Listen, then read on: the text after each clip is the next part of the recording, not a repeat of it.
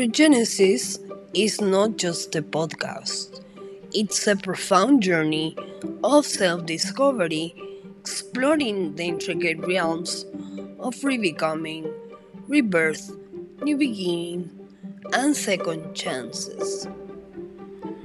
It delves into the depths of human existence, intertwining psychology, sociology, existentialism, and spiritual practices, all with the ultimate goal of guiding individuals on a path of self reflection and personal transformation.